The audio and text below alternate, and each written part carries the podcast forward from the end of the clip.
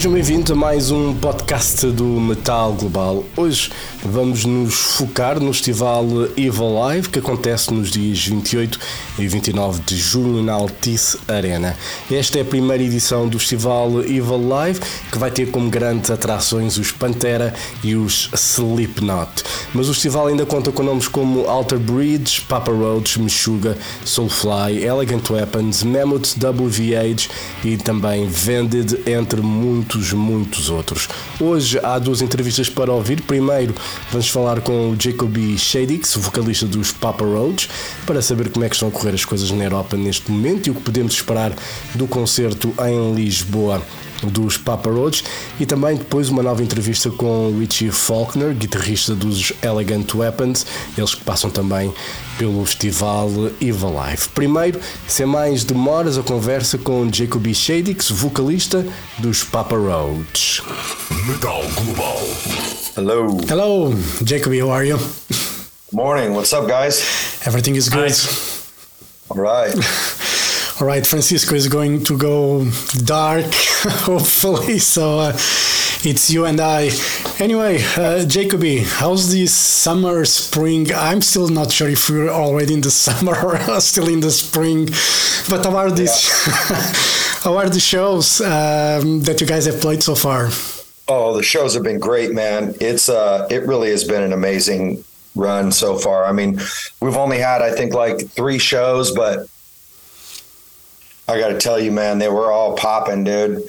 Uh, Rock am Ring, Rock im Park in Germany were off the chain, and uh, it's just it's off to a great start, and it's great to be back in Europe, man. It's been it's been a lot of years, you know, especially after what we've all been through together uh, in this world. You know, over the last couple years, it's great. It's just so awesome to be back out, back out on tour, back out across the pond you know, traveling overseas, doing shows in other countries, and it's just like reconnecting with our people, man. It's such a I'm, I'm grateful for it, man. Honestly. Does it still feel normal to you? Because you know, for me, it's still kind of, you know, I'm starting to travel now and uh, going to shows and everything, but I, I have a, a, certain. I don't feel 100% yet. How do you feel uh, when it comes to all this? Oh, it's normal for me, man. I've been touring in the States now for the last year consistently. And, you know, we've gone, done shows up in Canada and uh, over in the UK as well. And so we've been going at it. It feels normal to me, you know, but I get it, man. When I first was getting back to touring and traveling, I was like, how do we do this? it wasn't, it wasn't, I don't want to ever have to deal with that again, man. I'm just like, oh. You know, if we think about it, you know, being in lockdown, it's surreal. You know, it's surreal that we've been through that for two years without, you know, knowing anything of what was going on in a way, without what was being fed was through the news. And we know, yeah. you know, some people say one thing, other people say another thing. And, you know, I'm not really into conspiracy theories or anything, but it felt so freaking weird now looking at those two years. It's like a fucking movie from Stephen King or something like that. Absolutely, man. Absolutely. You know, it's uh, my gut tells me that there wasn't a lot of honesty coming from our leaders. I'll tell you that. Like my gut tells me that uh, it seemed like a great time for the rich to get rich and for a power, you know, for the people that have control to just kind of tighten the grip. So that's my that's what my gut's telling me. Is that true? I don't know, but sometimes you know, my mama told me, man, you got to listen to your listen to your gut. Yeah, you know, I, I, I believe that, and you guys are coming back to Portugal. You know, finally, it's been it's been a while, and you're playing Evil Evil Live Fest. Um, you guys, I think you guys are doing headline or co-headline Slipknot plays at the end, but you guys I think have 90 minutes to play. What can we expect from the show from Papa Roach? Oh, dude, knockdown, drag out, throw down. I mean, we are gonna, we'll be on fire by the time we come there, literally. and uh, it's gonna be it's gonna be a great night. Especially you know sharing the stage with Slipknot. They're one of those acts that always puts on a, a top notch show, you know. And uh, whenever we're on stage, I mean, every time we step on the stage, we want to give the fans our best. You know what I mean? Yeah. But uh, it's uh, even more so when we got our brothers in Slipknot, you know, closing the night. It's like we want to leave the crowd. We want to leave the crowd with something to be remembered. You know, so uh, it's gonna be a, it's gonna be a great night. Yeah, and uh, you know, you guys have been around. You, I think you formed. It's going to be thirty years this year, and Yeah. it's fucking crazy. Let's. Yeah. What, what you guys supposed? This is a, obviously a silly question, but were you guys supposed to last this long? Absolutely. Absolutely. 100%, man.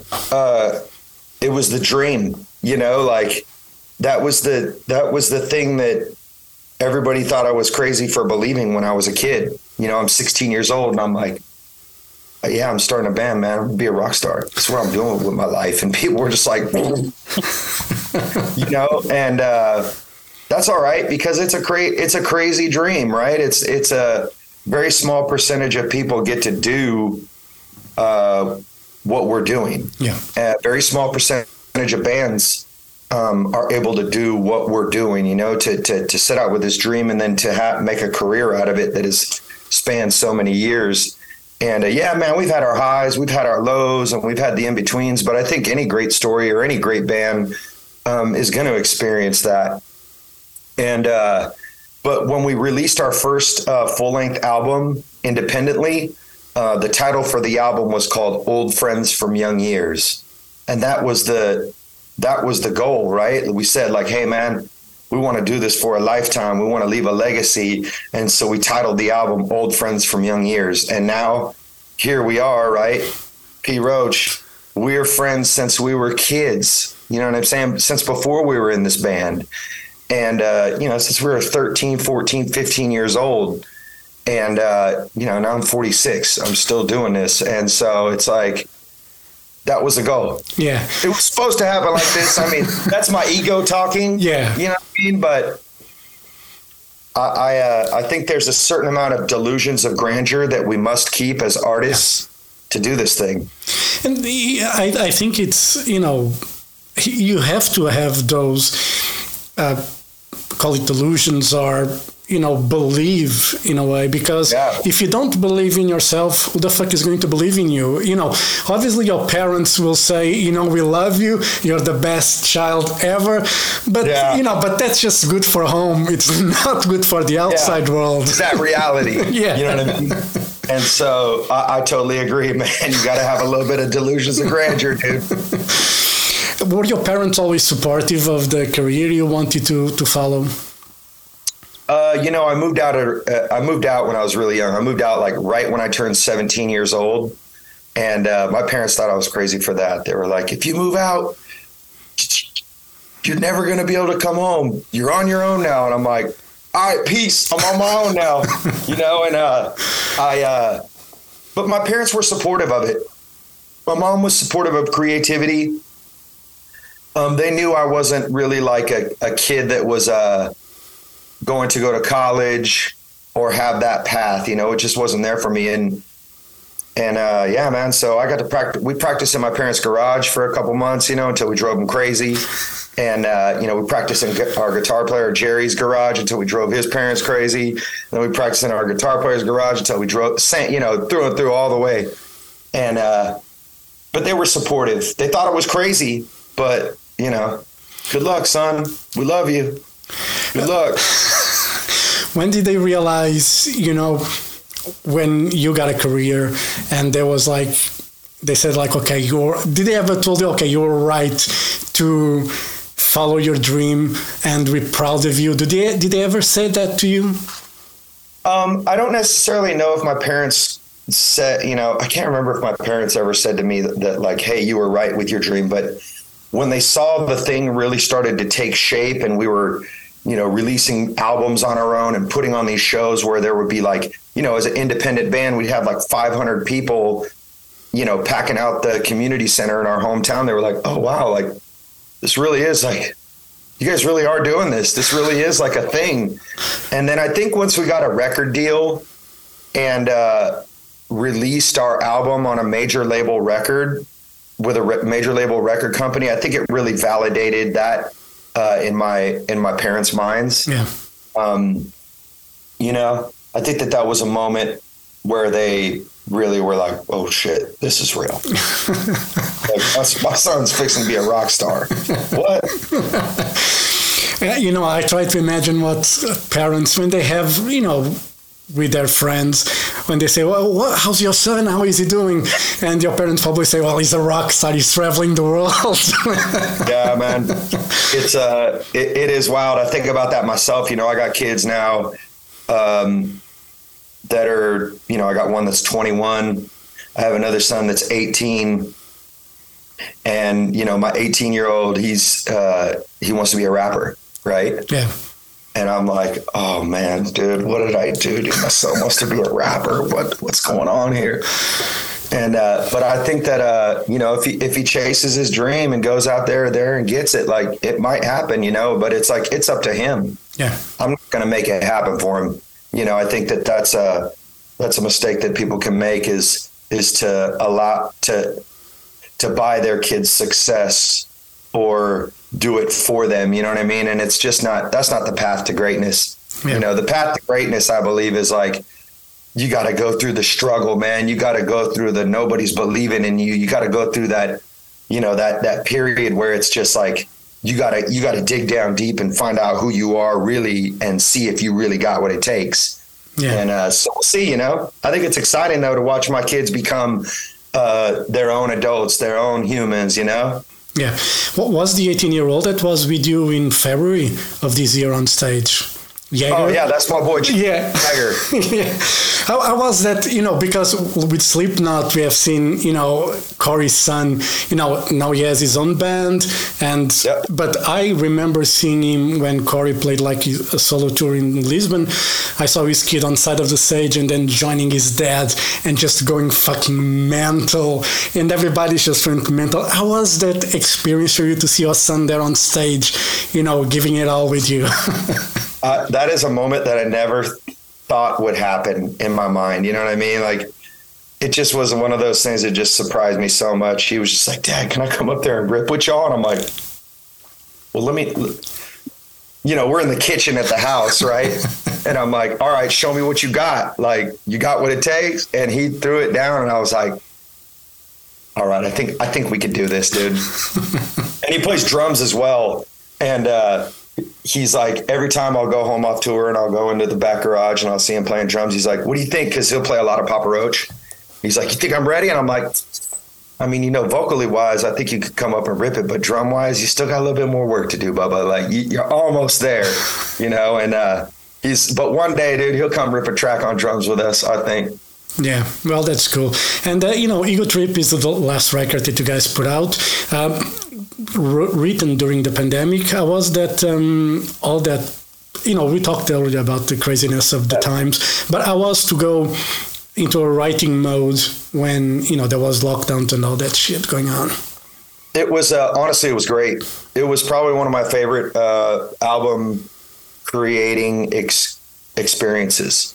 You know, just because it was like there was so much chaos and so much uncertainty in the world, but the thing that was that gave me like ease and comfort was my family, time with my family, and time with my boys in the band and creating.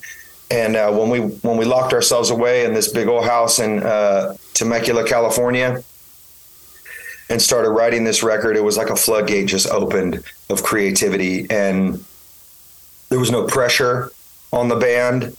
The only pressure we had was internally, like we wanted to create and we wanted to make great art and great music and progress the sound of the band. And uh, I think that that the lack of external pressure um, is really good for for creating music.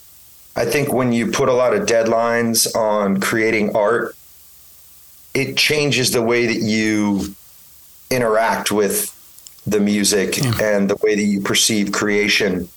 Um, versus when, when there's no pressure on it, it's like there's I don't know, it's just a better feeling to me. It, it feels like I don't have to do this or get it done by this time. It's like, it was more of like, I get to do this. And that was a, a, a great experience for us. Yeah. And I think we, we created something that reflects that. Yeah, and uh, you know, to wrap it up, uh, I don't want to keep you longer. I know you have a show tonight, and you need your rest and everything. Quick, rapid fire questions. What was Yeah. the worst rumor about you on the internet? Oh, the worst rumor about me on the internet, dude. It's kind of it's bad, but it's kind of great. I was reading a message board the other day, and uh, somebody had came and saw us out out in uh, uh, where were we? Uh, Sick New World in Vegas, and they were like, "Man, I love the band, but I couldn't watch them because the singer was lip syncing the whole time." and I'm like, I just start laughing. I'm like, "Are you fucking serious?" Like. I sound that good live that you think I'm lip singing. Like it was pretty comical, you know what I mean? Like I was just like I was blown away by that comment. I was like, matter of fact, why thank you. I appreciate it. Ooh, we- Fucking lip- I don't. I think people confuse, you know, most pop bands with uh, proper rock, punk, and heavy metal bands. You know, obviously there is some, but you know, we won't go into that. Uh, Yeah. Who is the most nagging band member? Oh man, the most nagging band member. It depends. It can either be uh it can either be Tony or Tobin. Those two, either one of those guys. It depends. Like, you know, if to- if Tony's hungover, it's just oh man, it's funny. Sleep with socks, yay or nay? No. Socks while you sleep. No, man, it's like if you if you do, man, it's like the hair on your feet the next day hurts. It's like it's not good. And last one, and this is kind of a weird one, but what was the best concert you never attended? Best concert I never attended. Fucking Muse. Man, I t- my my friends went and saw them just recently, and they were just like, "Dude, you should have went, dude. You should. It was amazing." I'm like, "Well, shoulda, woulda, coulda. Maybe next time." All right, Jacoby, thank you very much for your time. Really looking forward to see you in Lisbon on June 29th. I'll be there, I'll be in the pit. Uh, I'm just looking forward for the festival and to see you guys. You know, it's been a long time coming. Uh, so, uh, you know, all the best for the rest of the tour, and I'll see you in Lisbon. All right? Absolutely, man. I look forward to seeing you, my brother. Thank you very much. Have a great day. Enjoy the rest of the shows, and I'll see you in Lisbon. Thank you. Let's go. Bye. Thank you. Bye bye.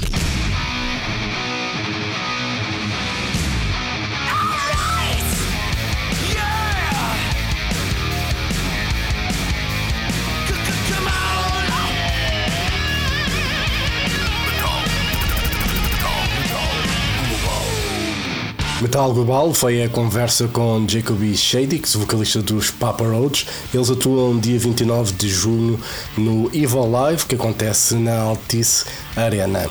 Já os Elegant Weapons vão tocar no primeiro dia do festival Evil Live, que é o dia de Pantera, também dia de Soulfly e de Alter Bridge. A conversa é com Richie Faulkner, uma segunda conversa, que já tiveram a oportunidade de ouvir uma primeira aqui ainda há poucas semanas, mas agora uma segunda conversa com o guitarrista Richie Faulkner para saber um pouco mais de como é que estão as coisas com os Elegant Weapons e o que podemos esperar também, obviamente, do concerto de Lisboa. Sem mais demoras, a conversa com Richie Faulkner dos Elegant Weapons. Hey man, how you doing? Good to see you again. this time. Yeah man, how you been? I, I've been good.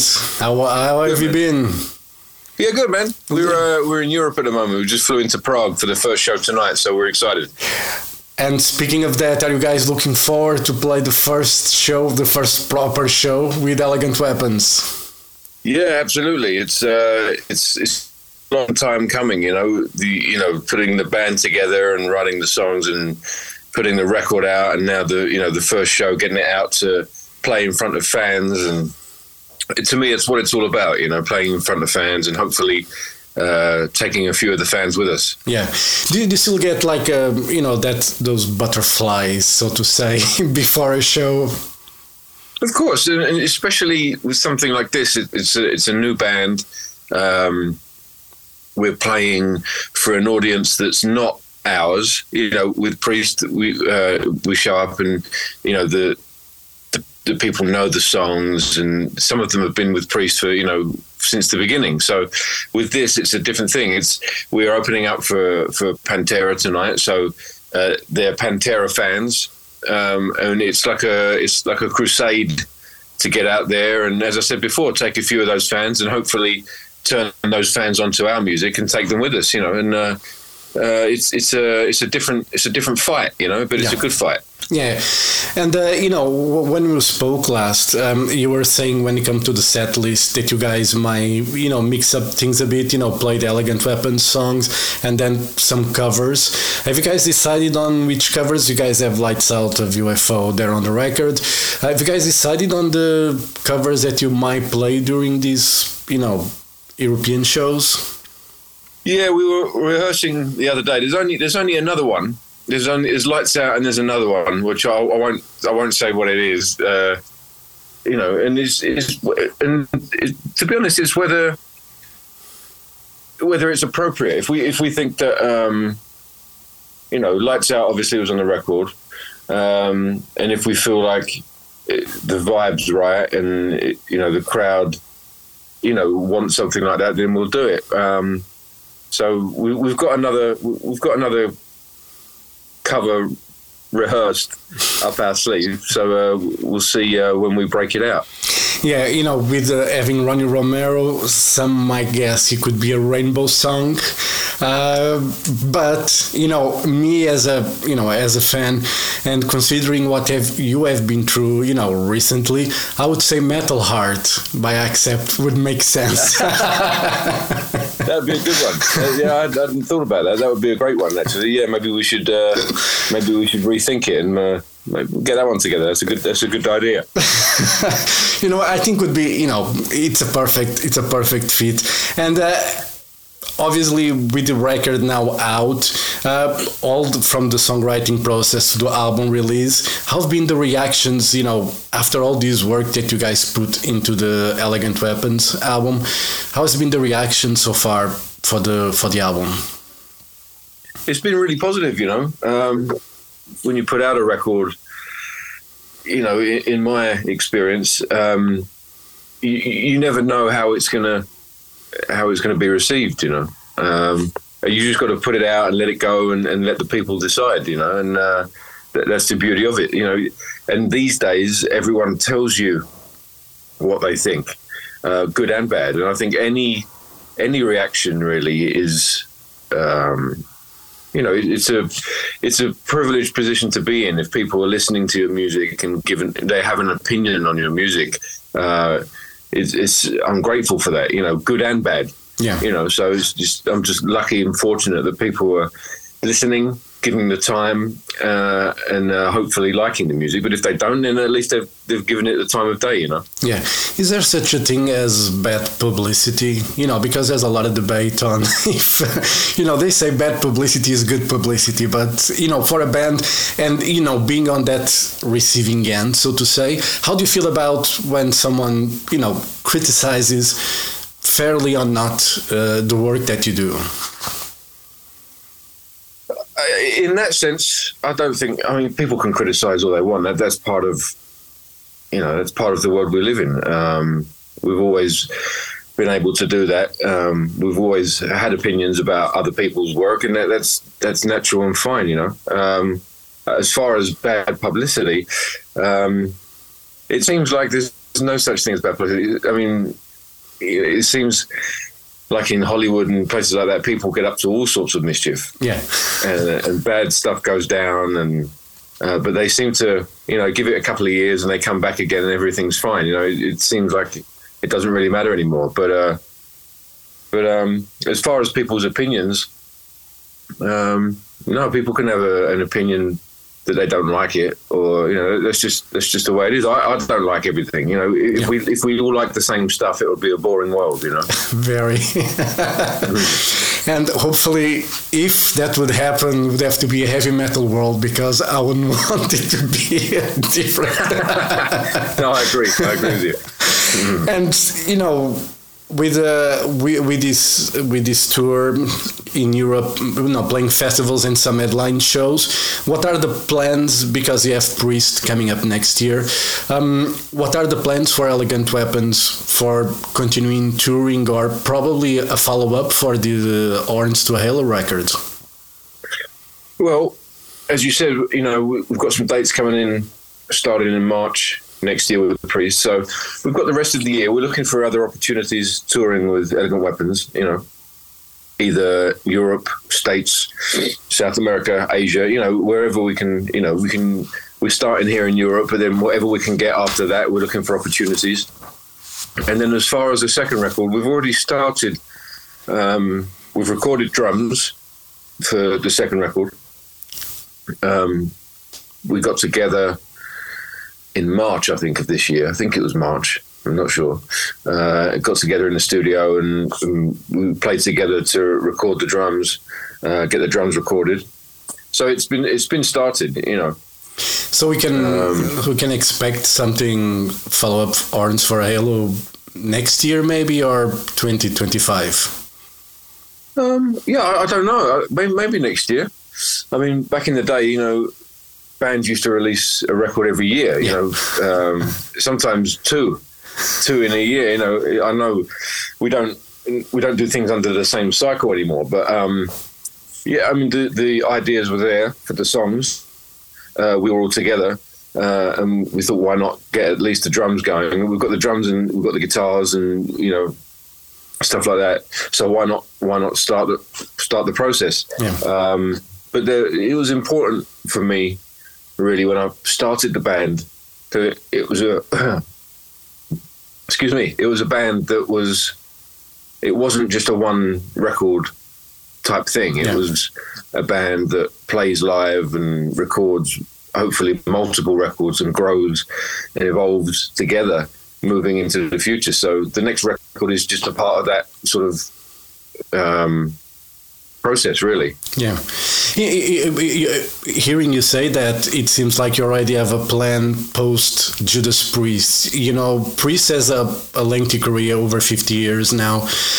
You know, the end is inevitable, you know, sooner or later. We hope as late as possible, obviously. But you do, do have to consider, you know, what you're going to do beyond that. So the Elegant Weapons would be the next main band for you would you see the elegant weapons as such? But yeah, you, you hit the nail on the head, really. That's exactly it. I think you're right. Priest is going to be around. Priest music is going to be around, uh, you know, a lot longer than we are. You know, it's legendary music. They're genre defining musicians and it's a genre defining band. Um, it will be around for a long time, you know, but, as, you know, none of us none of us gets out of this alive, you know. So that's just the reality of it. So um, if one day that call comes in and that's that's the last tour or the last you know the last album or whatever it is. Um, I mean, I joined the I joined the band on what was the the farewell tour. Yeah. You know, luckily it wasn't. You know, and we're still here twelve years later. Fantastic, you know. Um, but at the time, I think I would have been silly not to consider what I was going to do after the band because of the, the, the circumstances of the tour. It's a farewell tour. That's the last tour. So what am I going to do after? So it's always been in the back of my mind. Um, and this is a band that you know it seems natural to me to continue with if that call ever came in. Yeah, and uh, you know the, the Priest album is is dusted and ready to go to go, or there's still some parts that still need to be finished. No, it's, I was actually up at Andy Sneap's uh, on Friday, putting some finishing touches on the guitars. Uh, there was a few guitars that were out of tune, so I had to go up and uh, re-record the guitars that were out of tune. Uh, but it was literally stuff like that. So it, when, when it's when it's stuff that small, it, it's it's pretty much done and dusted, and we've just got to mix it uh, Andy's got to mix it. Um, and then we you know we master it and then we manufacture it. So the label has got to actually make the vinyl and the actual product to, to get it out there.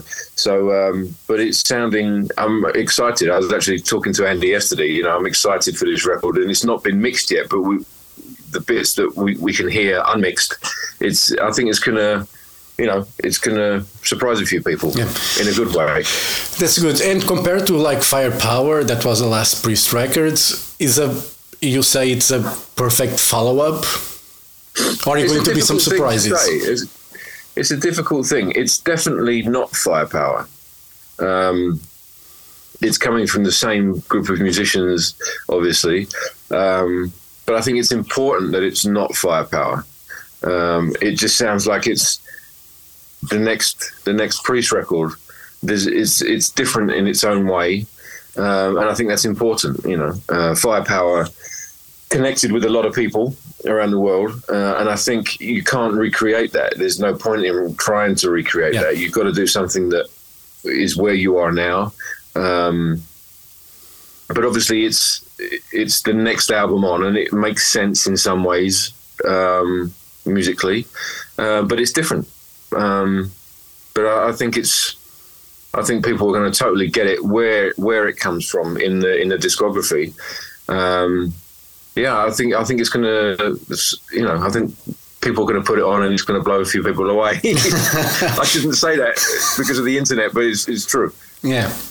And you know, I you know I've met Andy Sneap a few times, talked with him because of Hell and you know other stuff. Uh, I know he's a perfectionist, and um, is it easy to work with Andy as a producer?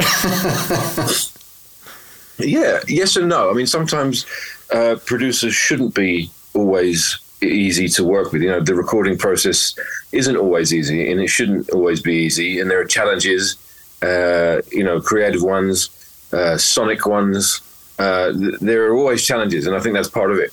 So sometimes it's good when it's not too easy because it's a challenge, and you have to. You know what you want to achieve.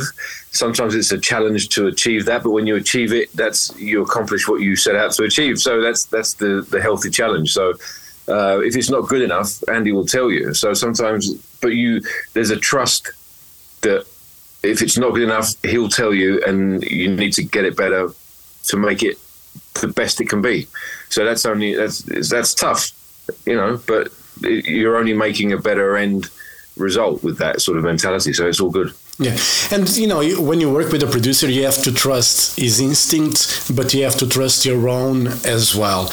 And sometimes they can collide. Is it easy to when it, when it comes to a stage where you're very hell bent in your idea, and the producer is hell bent on his idea? How do you compromise? Well, he's pretty. I mean, Andy has his ideas fr- from a producer's perspective, and as you said, so do we as as, as writers. Um, we'll, but he's usually when it comes down to it, he realizes that we are the creators. You know, it's they're our songs, and at the end of the day, if we want it like that, then he's very appreciative of that. He understands that that's where it's it's not him. It, it's not him writing the stuff. It's it's us, and he's got to kind of realize our vision, and he's he's very sensitive to that. So we'll we might try both. If I've got an idea and Andy's got an idea, um, we might try both ideas and see which one works. And sometimes you you can you can put the two together. Yeah. Sometimes you can put two ideas together and make a better one. So you know, if everyone's communicating well and trust each other and up for compromise, sometimes you get a bigger, better idea because of that. You know, so it's, it works. Yeah, cool. And uh, you know, Richie, we're going to do some uh, no pun intended rapid fire questions. Okay.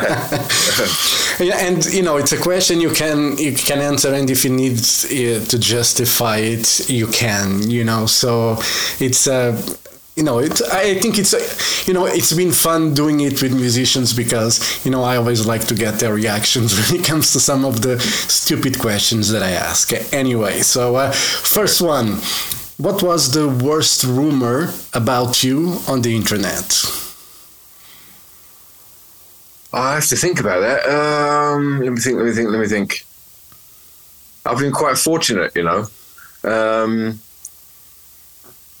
um, I don't. I think I, I shouldn't say this, but like I've, I've I haven't really had. Um,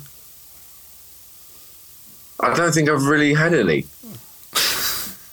I've, um, no, I've been fortunate in that regard. I, I don't think I've really had any bad rumours that I know about. Anyway, I, maybe I have, um, but I just don't know about them. So, so yeah, I don't think. Not that I can think of, anyway. Okay, well, you've been a good man then.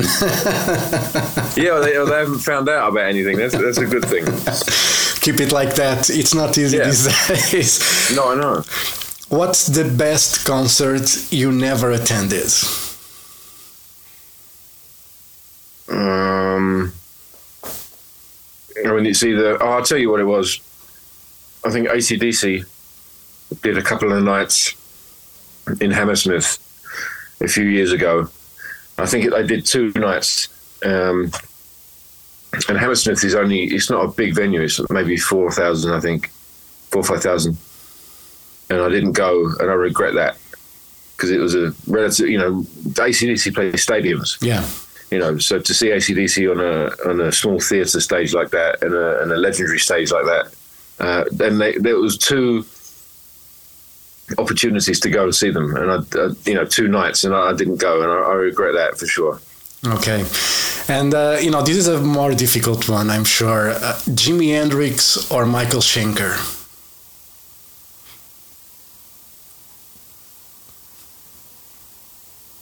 I mean, it's got to be it's got to be Hendrix. it's got to be Hendrix. Hendrix revolutionized the way that we hear, see guitar. Yeah. you know, you- full stop.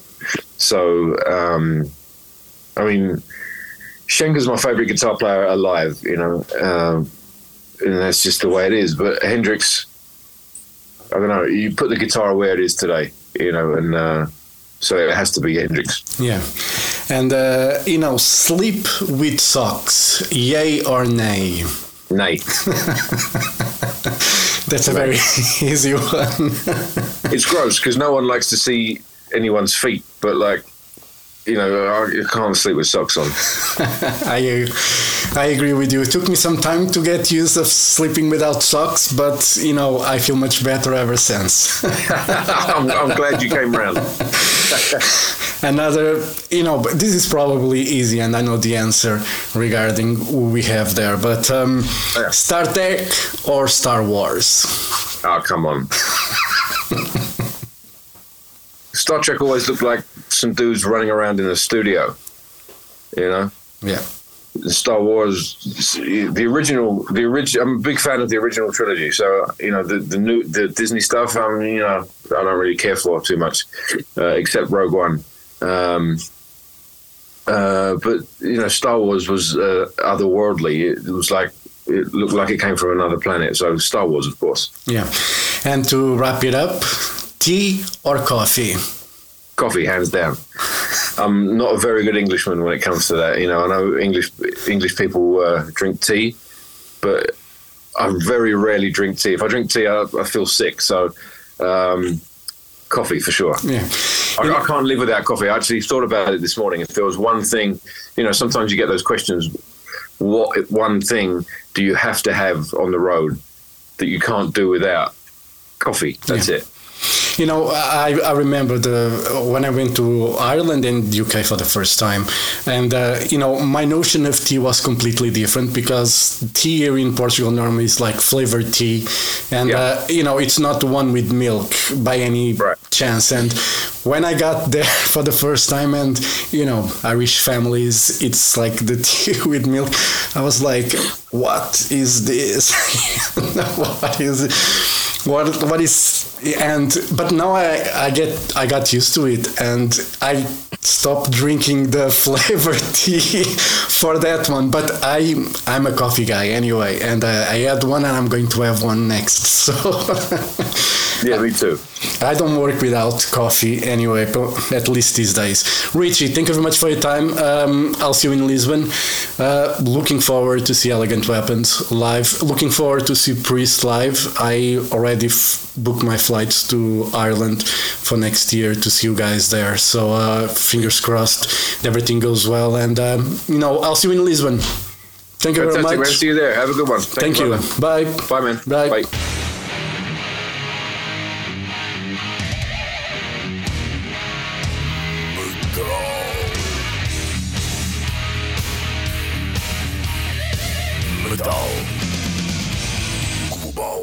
Metal Global foi então a conversa com Richie Faulkner, guitarrista dos Elegant Weapons, concerto a não perder dia 28 de junho na Altice Arena, no primeiro dia do festival Evil Live.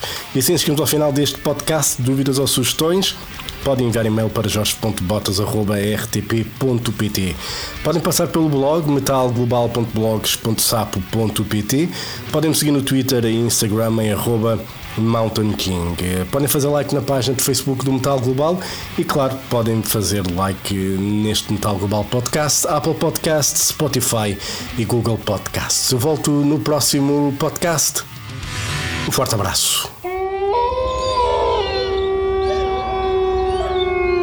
Children of the night, you will live through the centuries to come, as I have lived. Good night.